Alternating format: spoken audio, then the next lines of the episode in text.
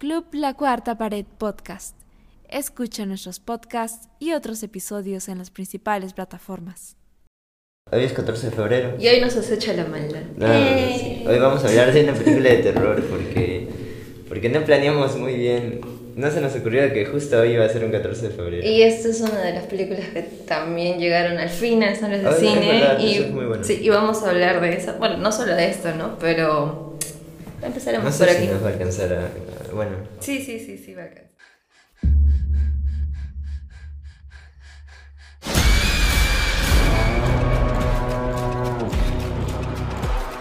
Hay un embichado en el pueblo. Estás asustando a mi familia. ¡Lo vi con mis propios ojos! ¡Estuve con él! Esto va a ser un infierno.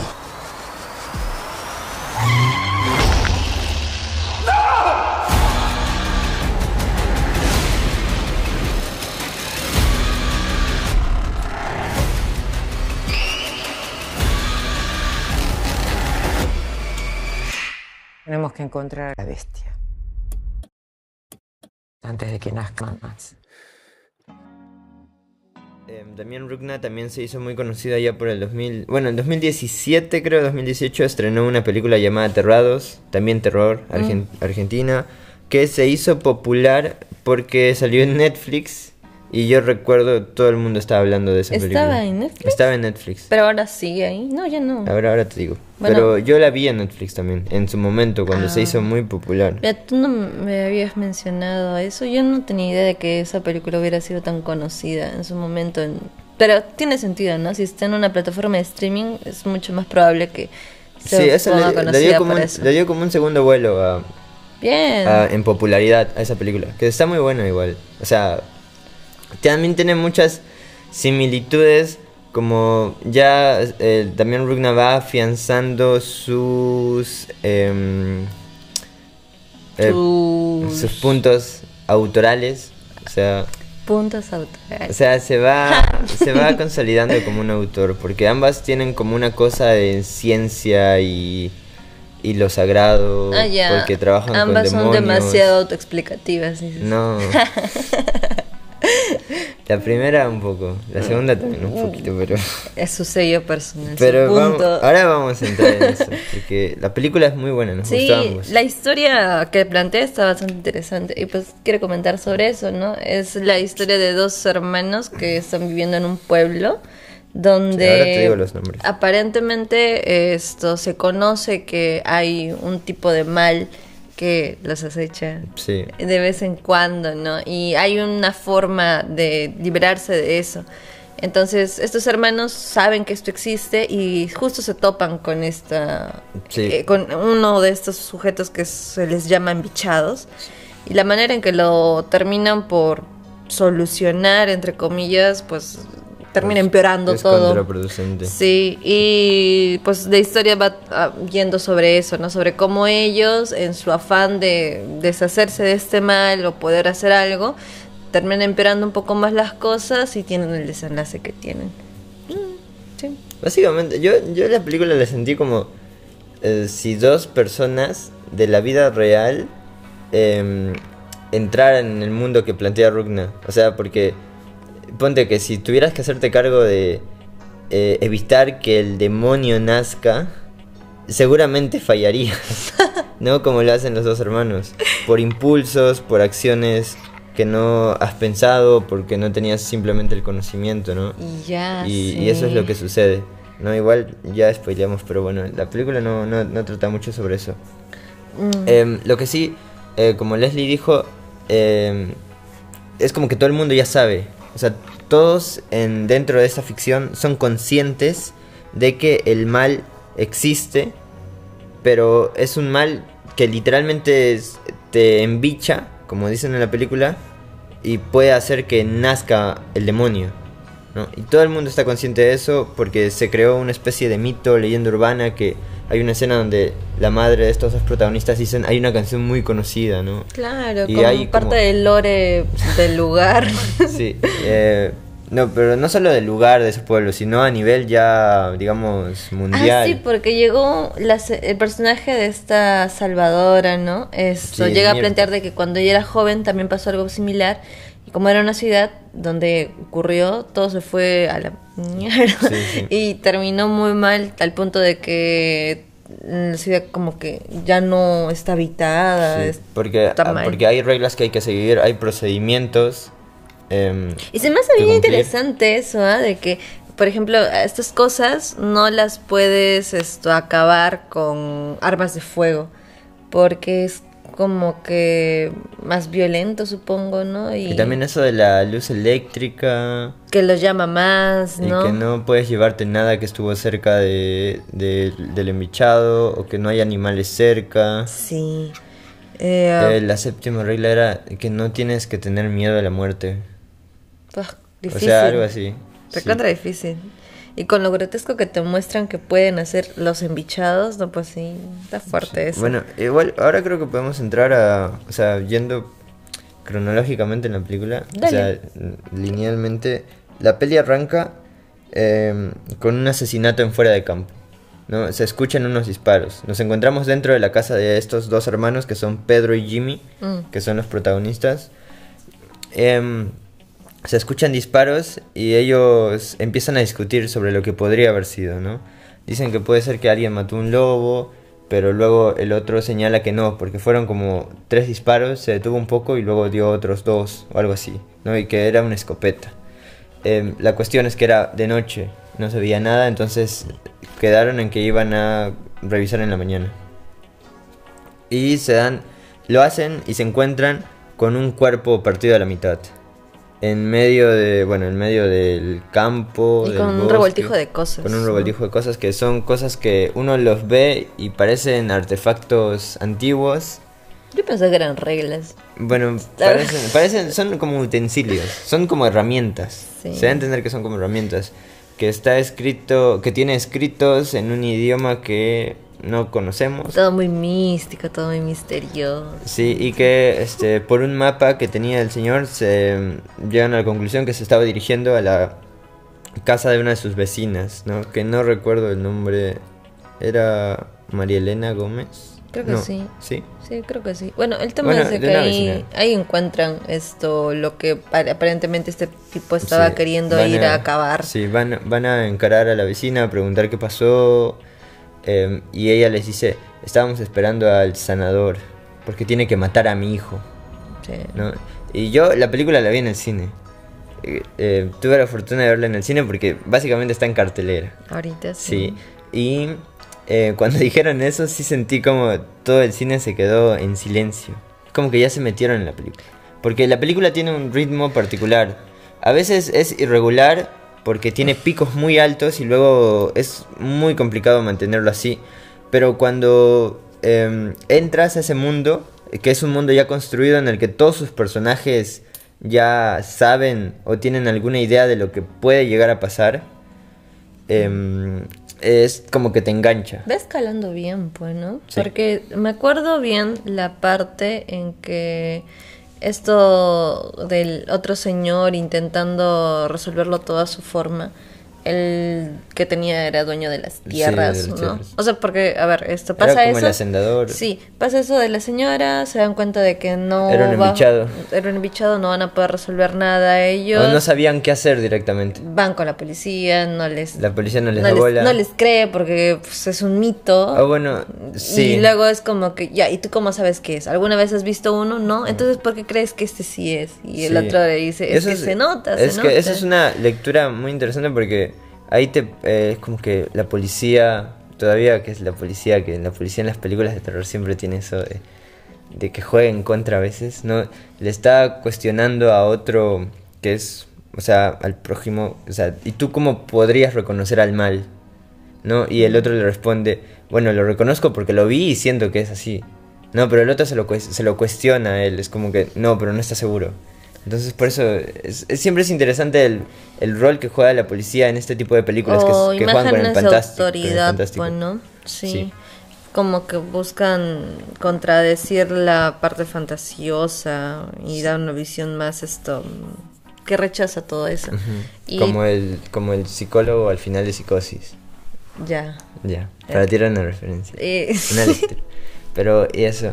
Entonces, la policía no es de ayuda y van con el hacendador. que ofrece una solución recontra Abrupta, violenta. Sí, y- Bueno, va a la casa a verlo por él mismo y, y quiere matar a tiros a todos, básicamente. Sí, es como que Porque- la, la solución es matar todo a plomazos, soluciones Sí, rápidas. También porque el embichado. Es que rápidas. realmente, cómo se muestra el embichado es repugnante. O sea, ese. O sea, esa bola gigante de grasa, de pus. Cómo está maquillado, cómo está ahí. Hay una película donde también recuerdo ver algo así y que me quedé con que, donde son unos alienígenas que llegan y poseen a un señor peladito y ve como unos gusanos que se te meten por la boca. La cosa, creo que no, me acuerdo cómo se llama. Ah, no. Y el tema es de que se quedan en una señora y la hacen tan enorme y la piel llega un momento en que se le rasga y se revienta como un globo y salen un montón de esos gusanos alienígenas. Y recuerdo que cuando yo la vi eh, fue tan grotesco, tan asqueroso y pues esta, el ver ese tipo que no revienta, no pasa nada de eso, ¿no? Me hizo recordar a eso. Y en cuanto a tamaño y las cosas, Digo, este es menos. Y la otra fue mucho más explícita incluso. Pero esto, por ser más realista, creo es más que es, repugnante. es mucho más Te causa más impresión. Sí, sí, sí, sí. Porque digo fácil y sí. Y sí, alguien puede terminar así. Si viste que la película tiene eso de que. No, bueno, claro, es realista. O sea, intenta o pretende serlo. Crear un mundo bis bien estructurado y eso. Pero a veces eso le juega en contra. No, y eso lo vamos a hablar un poco más adelante. Mm. La cuestión es que. Eh, Todo sale mal. Todo sale Todo mal en esa mal. visita. O sea, se ponen violentos. No pasa nada, como que no jalan el gatillo aún. Pero el tipo está como desesperado por eh, solucionar eso. Porque. O sea, a nosotros todavía no se nos dan la información De por bien. qué algo no, porque otra cosa sí. Sí, pero ellos saben y nosotros entendemos por cómo están actuando y por cómo están reaccionando que básicamente se está pudriendo todo ahí. Que si que si pasa lo que lo que pasaría si lo dejan ahí, entonces el pueblo pasa a ser como un pueblo fantasma. No todos Sí. pierden todo. Sí, de repente es como algo que contamina mucho, ¿no? No, Como una infección, como una pandemia de. Sí, de hecho, incluso, incluso cómo, cómo se presenta el señor, parece que estuviera realmente enfermo, porque por todo eso que se le presenta, que está sudando, tiene pus, tiene ya- eh, Sí, llagas. Sí, sí, sí, sí, sí. Y esto, pues. Su piel amarilla. Uy, basta, basta, basta. Oye, pero verlo en pantalla grande sí debe ser mucho No, mejor. sí, es- a, a lo que vamos, pues, ¿no? Esto. Avanzando con el embichado este, terminan siempre por ah, enterrarlo, dejarlo abandonado en otra Sí. parte, como quien dice el problema este que sea de alguien más.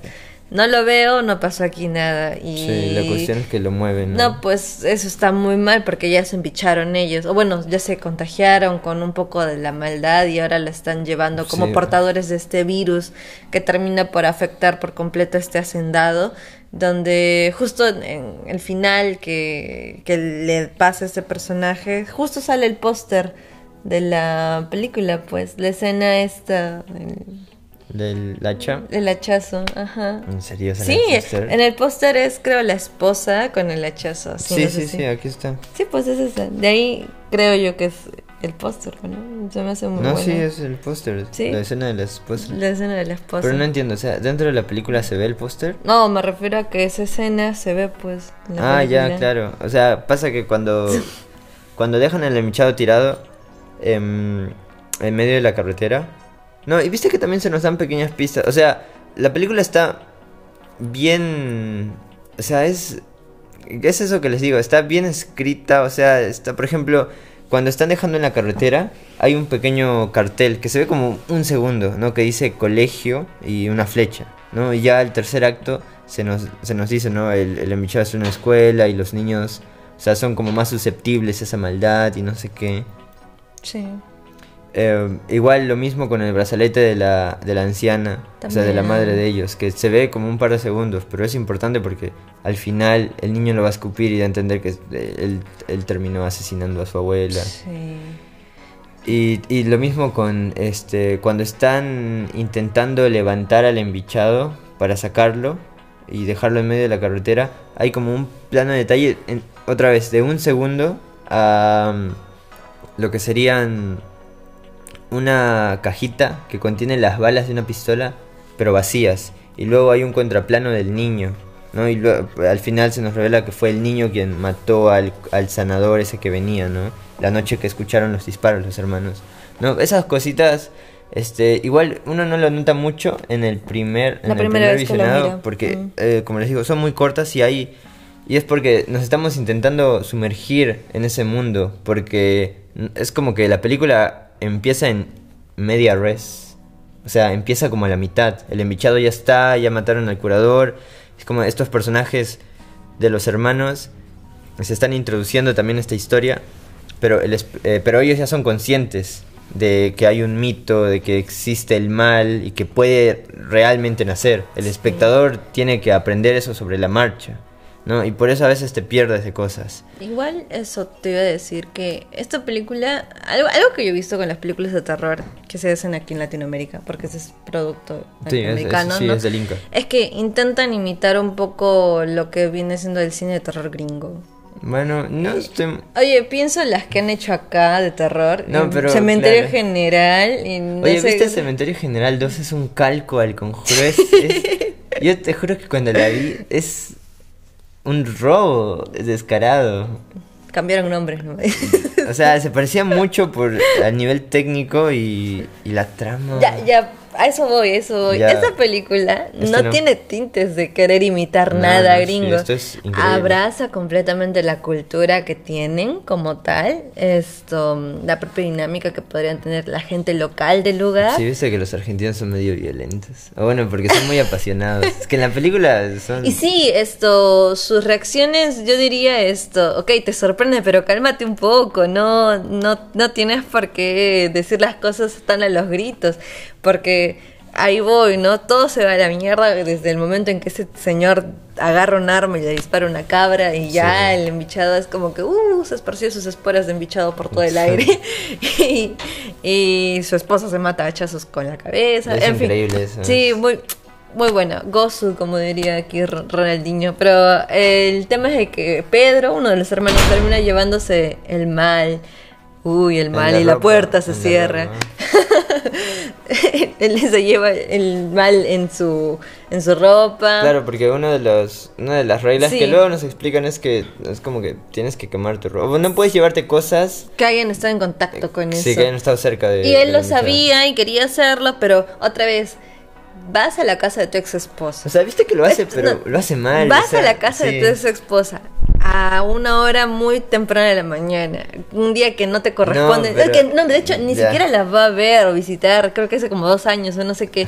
Y esperas que te escuche a, a ti tan alterado, gritando: Sí, Tenemos sí, que llevarnos a los niños, tienes que irte de acá, hay que ir con el carro, y no sé qué. Y, ¿Qué esperaba? ¿Qué, qué, qué, qué Bueno, esperaba? Es que, eh, bueno, en Y ya, muy humano y todo, pero. Ah, su- No, pero igual eso es parte de ya el...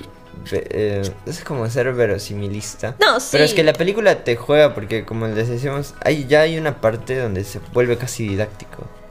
¿Mm?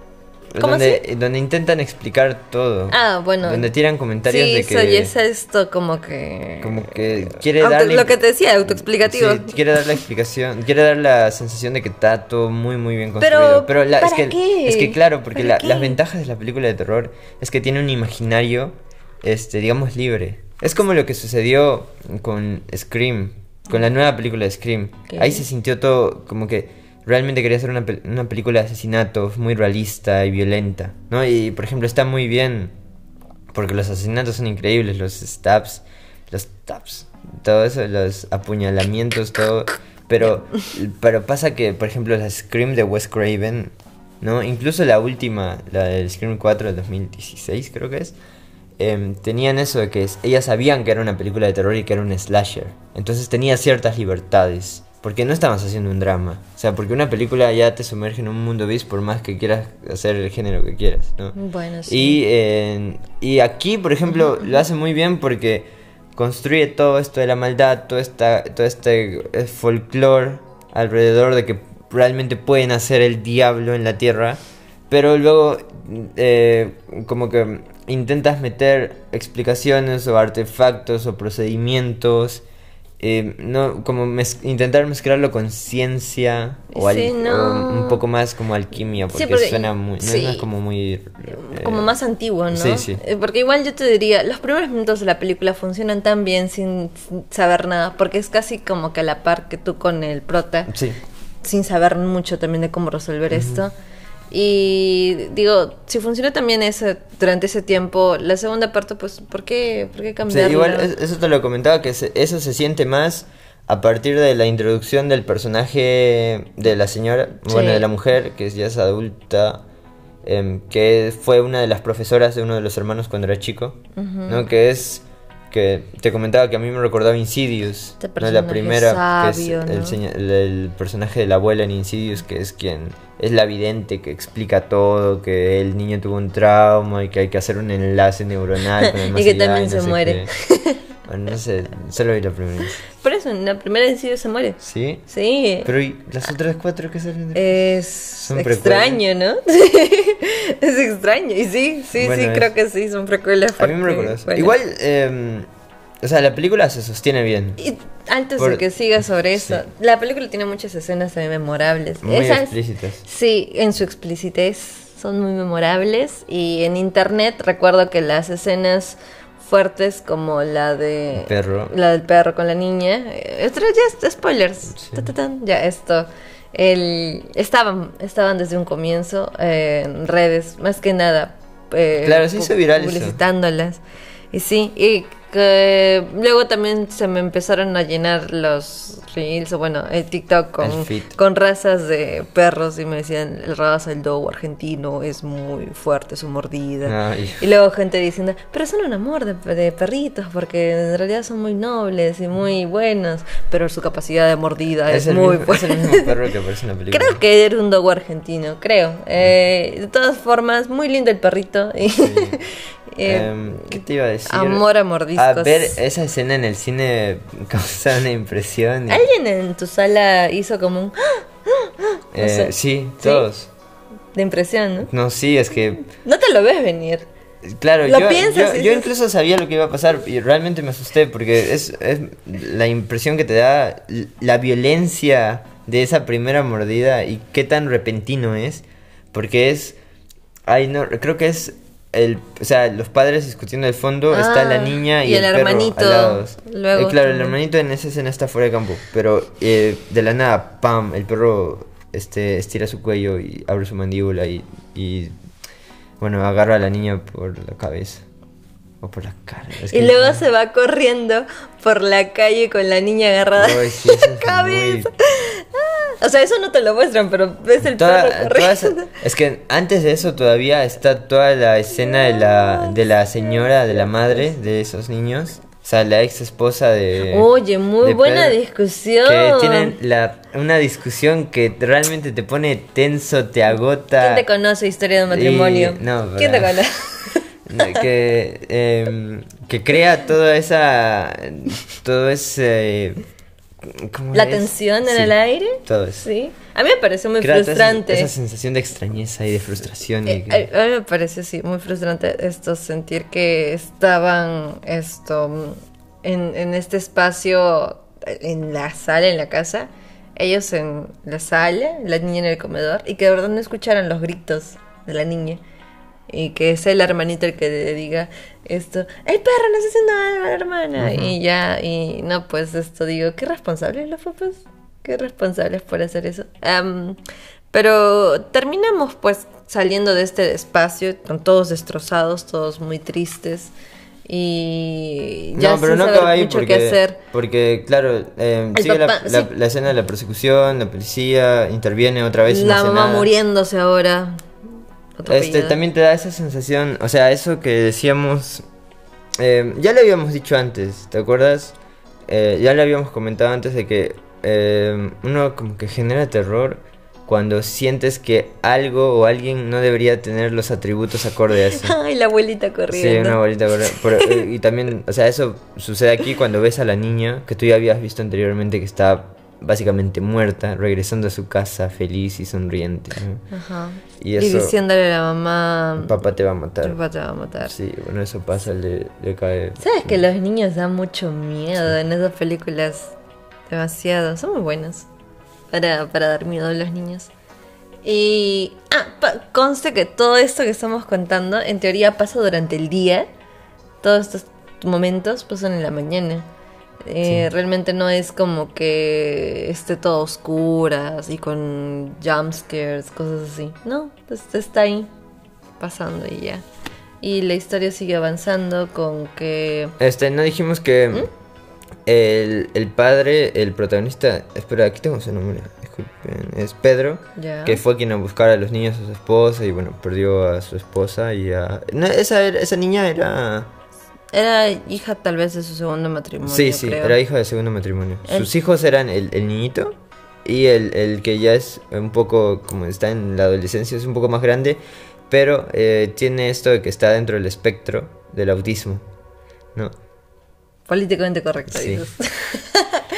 ya, sí, Está- tiene esta condición. Y, y- termina sacándolos de la casa. Sí, eh, en medio de- eh, con el auto de la señora y se encuentra con su otro hermano que fue a buscar a su madre, a la madre de ellos dos. Y luego están Y como luego- que a la deriva viendo a dónde van a ir y se van a la casa de Sí, la están maestra. como hacen una parada en una heladería porque el niño este ah, ahora te digo el nombre del niñito. Ah, este Jair. Helado, era helado de manzana. Sí, era helado de manzana. Sí, hasta ese momento nunca me hubiera puesto a pensar que existe el helado de manzana. Bueno, sí. Es que los argentinos de- tienen eso de que puedes comprar helado. ¿Viste que cuando le da el helado está como en un vasito propio? Porque ahí puedes comprar helado por un cuarto o por medio kilo. Ah, Ok. Bueno, es una cosa así. Por eso la película Te es lanzaste un recontradatazo ahí. Bueno, Qué bien comer La- helado en Argentina. la con este calor sí. también. Mm, eh, es importante el niño. Porque esto ya te lo había comentado antes, igual. ¿Recuerdas que en Hereditary una de las cosas que a mí no me gustaba era que habían cosas que son extrañas simplemente porque son extrañas? Porque supuestamente... sí. Es arbitrario, Leslie. Sí. Eh, y una de esas cosas era el, el- la niña de Hereditary, que tiene un rostro peculiar.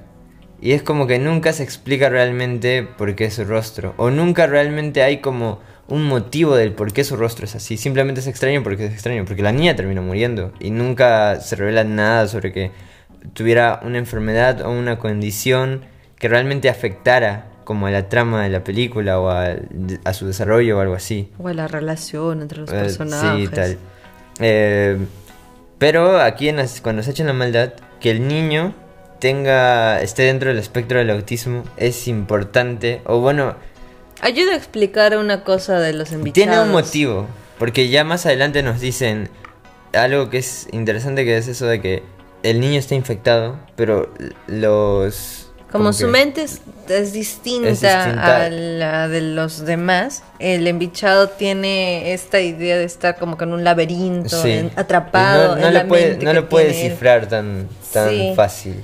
Y solo se puede ver a través de otras partes de su cuerpo, Sí, que caso sus eran las manos. Sus manos no son increíbles. Y, y bueno, eso es una diferencia. Eh, Pasa que también, viste que eso queda en, como, queda en nada. Porque, claro, se presenta eso. y- Bueno, aunque no, es eso de que, bueno, ese, termina, ese niño es como que lo último que le quedaba al, a ese padre. Ya cuando el niño... Oye, sí, eso te iba a decir, final- todos se mueren acá. todos se mueren, todos valen queso. Y con ese esto demonios naciendo, yéndose, también ya te da a entender de que todos valieron queso. No, sí, pues... Todo se fue a la, a la Es- ñonga. Es porque eso que es no. lo que te decía, que es como que es como que dos personas reales se pusieran en esa situación. Obvio, es como que intentan detener el nacimiento de del demonio. Sí, es ¿no? muy probable que me, fallen. Me gusta la idea de que hayan fallado, la verdad. Porque si hubieran hubiera salido todo bien, mm, no, El no mal, gracias. El mal está suelto, es reconocible. Hay reglas, hay procedimientos que seguir y aún así no pueden impedir que nazca. No, que el mal siempre va a estar ahí. Sí. Y en el y según la el- es igual que en Aterrados, porque viste que en Aterrados desde qué punto de vista veas un lugar ahí están ese mal o bueno, esas cosas que en esa película creo que eran fantasmas o... Como algo de una dimensión. Sí, era, eh, viste que es otra vez medio científico, que tenía un procedimiento en la película hay científicos literalmente investigando el caso. Sí, para normales. Sí, pero eh, igual que en Aterrados, que igual que aquí, el mal está presente, existe y ya está como que es como que el hombre tiene herramientas para reconocerlo, ¿no? Pero eh, igual que en, cuando se echan maldad, en Aterrados todo el mundo muere básicamente. Sí. ¿no? No es, no es suficiente. Yo ahora me estoy muriendo de un calambre. Au, A ver, a ver qué pasa. A mí me da curiosidad que cómo va a continuar esto Damian, Dem- Demian Rugna. Porque tú ves eh, cuando se echan la maldad y realmente hay un, un- eh, una puesta en escena, una, una calidad en la producción. calidad. Esa es la palabra. Es que realmente todo se ve. Tú el- podrás cuestionar el tema del ritmo y lo que sea, porque sí, falencias tiene, pero la calidad del trabajo está, está dirigido muy buena. todo, está no muy se bien. siente barata, no se siente hecha sin amor, no Sí. se siente esto poco estudiado, poco planeada. No, sí, está bien Hay pensado. intencionalidad en cosas que muestran y si bien cuestionamos otra vez el tema del ritmo un poco, esto dentro de todos sus personajes también son muy buenos y están al menos Pedro, me gustó mucho cómo, desarrolla. llevaron, llevaron a, a ese señor. Sí, a mí también. Porque sí me creo que es como que la reacción que es de un Sí, señor se sienten de muy humanos. Se sienten muy humanos ambos. rústico, ajá En especial él. que quiere solucionar las cosas a la de ya, pero también no está Pero- muy seguro de qué está haciendo y Viste que to- siempre lo están mandando a él. Como Sí. que hasta la señora esa del, del final le dice, ¿no? Este, tienes que hacerlo. Siempre está, él está en la posición de que lo vuelven loco. Porque en, Oh, esa, en esa parada. En esa parada que hacen en la heladería en el que no pudo conseguir helado de Sí. manzana. Viste que el, el niño que está con espectro autismo no para de quejarse. El otro niñito eh, le dice que quiero ir a mi casa. La abuela con el teléfono. Y su hermano también que le dice que hacemos. Hay que hacer esta parada y no sé qué.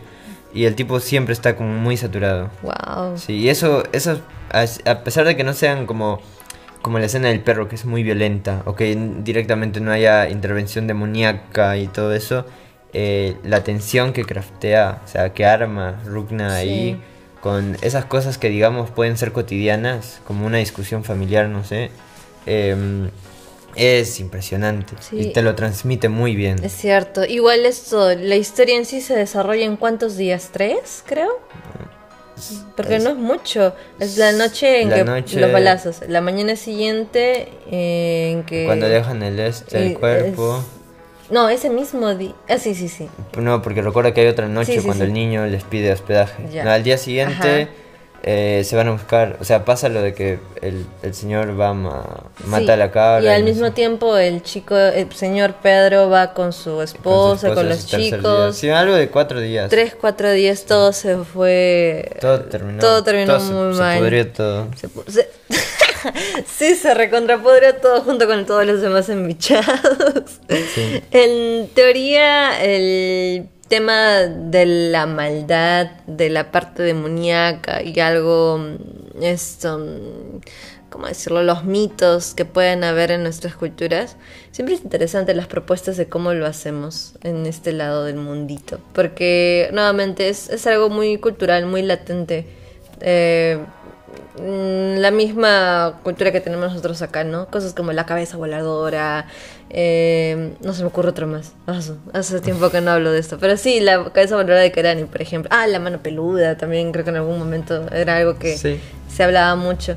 Esas cosas del folclore que puede haber en tu ciudad o en el lugar en el que estás también te hace plantearte la idea de, oye, ¿y si sí? Porque que sea un mito quiere decir que algo ocurrió para que la gente empezara a hablar sobre eso. Sí, claro. Eh, o sea, algo de verídico toda esa historia puede tener, ¿no? Una serie de malentendidos quizá, pero de todas formas, esto, y si fuera real, y si sí fuera como se dice, eh, que este señor, el director de esta película, plantee y tome esa historia, está muy buena, y por eso fue una gran sorpresa el año pasado. Sí. Así que aguante cine argentino otra vez. Sí, aguante, aguante. Este, cuando se echa la maldad creo que está en, eh, en el top 10 de mejores películas de Cahiers du Cinéma. O sea, que es la revista Uh. francesa de cine más prestigiosa del mundo. Y la otra película argentina está en el top 1, que es la que te pasé, Tranken Lauken, que dura cuatro horas y media. No, pues, de- ¿Delincuentes? Sí. No, delincuentes no. O sea, no te la pasé, pero te dije, oye, mira esto, hay que hablar de esto. No Te creí dije, que fuera Argentina por el nombre, ¿eh? Tran- Sí, de verdad. Es del mismo director de Ostende, que es una película del 2011 que está muy bien. La, es de la productora Pampero Cine, que es una productora independiente allá en Argentina. Ah, eso qué buen nombre, Pampero Cine. Sí, durante la pandemia recuerdo que ellos liberaron películas, así vi Ostende. Ajá. Y ellos creo que también produjeron La Flor de Mariano y Linás. O Historias Extraordinarias de Mariano y Linás, que es otra película que duró como cuatro horas y media. Wow. Y La Flor dura 14 horas. No, Dura está- 14 horas. ¿14 horas? Dura 14 horas. Wow. Se ve por sesiones, es una locura. Yo todavía no he tenido la oportunidad de verla, porque es muy larga. Pero Mm. Por sesiones. eh, Claro, de una sentada. Son como tres películas. Juntos. Sí, porque eran tres sesiones, sí.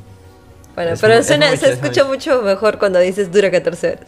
Sí, que digas que, que se ve por sesiones. 14 horas viendo una película. Sentadita. Es un montón. Sí, sí la es. Yo creo que sí la. No. Ah, ¿Qué? Tendrían que empezar 8 de la mañana para terminar a las 10 de la noche. No hay chance. No, es mucho. Bueno, ya. Yo creo que una Bueno, horario laboral fácil. Conclusiones, sí, conclusiones de cuando acecha la maldad. Está muy buena, eh, tiene problem- algunos problemas con el ritmo, algunas eh, cosas que quiere hacer verosimilista, digamos. Aprovecha muy bien el folclore, también le da sentido a eso de lo sagrado, um, el mal que existe en el mundo y que se puede ver, pero a pesar de que haya todo eso no, no se puede parar. Y a mí me gustó mucho. Eh, verla en el cine igual... Le una suma más. Fue una Le experiencia. suma más.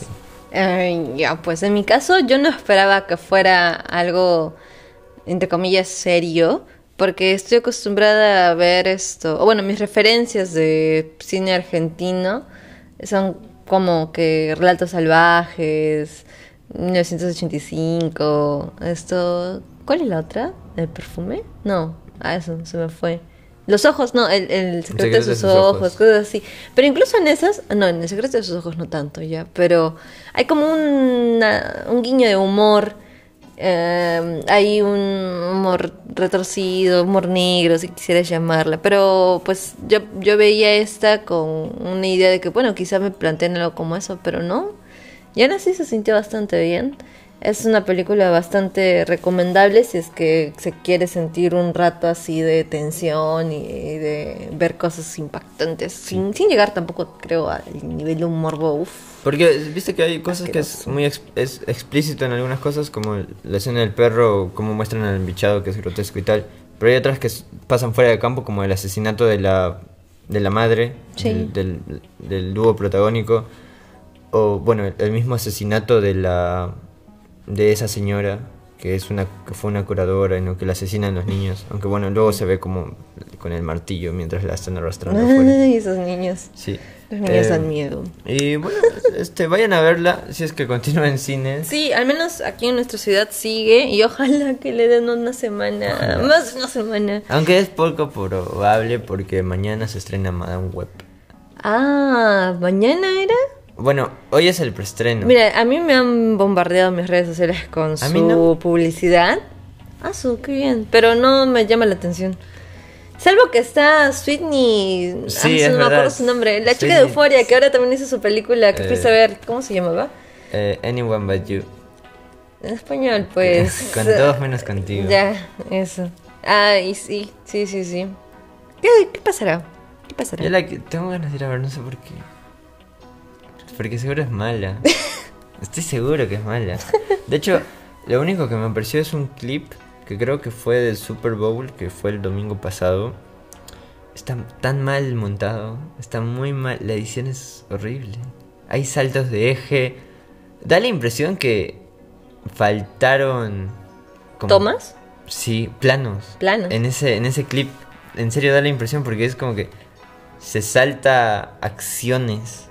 Es la niña, es como esa chica, creo que la chica es paramédica, no sé, pero está intentando ayudar a un auto que va a caer por un precipicio de un puente.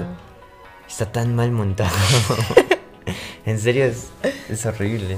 Bueno. bueno, ya sé. Ya Bueno, veremos qué pasa cuando salga. Y gente, eso fue cuando se echa la maldad. Nuevamente, estrellitas. Ahora sí. Cuatro, Cuatro. sí. Sí, igual cuatro. No. Tal vez un poco más, pero lo dejo en 4 por ahora. Sí. Es muy buen... Está muy bien. Ha sido una muy buena Es sorpresa. cine latinoamericano, vayan a verlo, por favor. Todavía que Argentina ahora está en un momento difícil porque quieren como reestructurar toda esa ley que, que no solo es a favor del cine, sino a favor de las artes. Lo mismo que pasa aquí con la Day to Day, Ah. to pero en Argentina es como que más... Esa tontera de ley. Y Sí. ya. Entonces, eso es todo. Eso es todo, gente. Eh, un gusto otra vez volver con el capítulo 11. Y Nos vemos. nos vemos. Chao, chao.